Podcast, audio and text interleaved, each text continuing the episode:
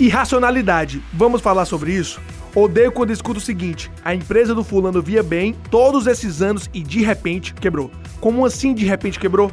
Por acaso a loja pegou fogo? A fábrica desabou no terremoto? Ou foi um tsunami que inundou os estoques? Não existe nenhum empresário que quebra de repente. Ele simplesmente vem quebrando durante todo esse tempo e o que pode acontecer é que de repente ele percebeu que estava quebrado. Afinal, o que quebra o negócio é justamente aquilo que não enxergamos, pois se tivesse sido enxergado, talvez não teria quebrado, ou pelo menos teria outra oportunidade de se fazer o que precisava ser feito. Gestão serve para isso, aumentar as chances de se enxergar o que estava soterrado. Quer ter a sua dúvida sendo respondida por mim? Mande ela para o Instagram, arroba Paulo V. Porto. Sou Paulo Vitor Porto, consultor empresarial e o importante é nunca parar.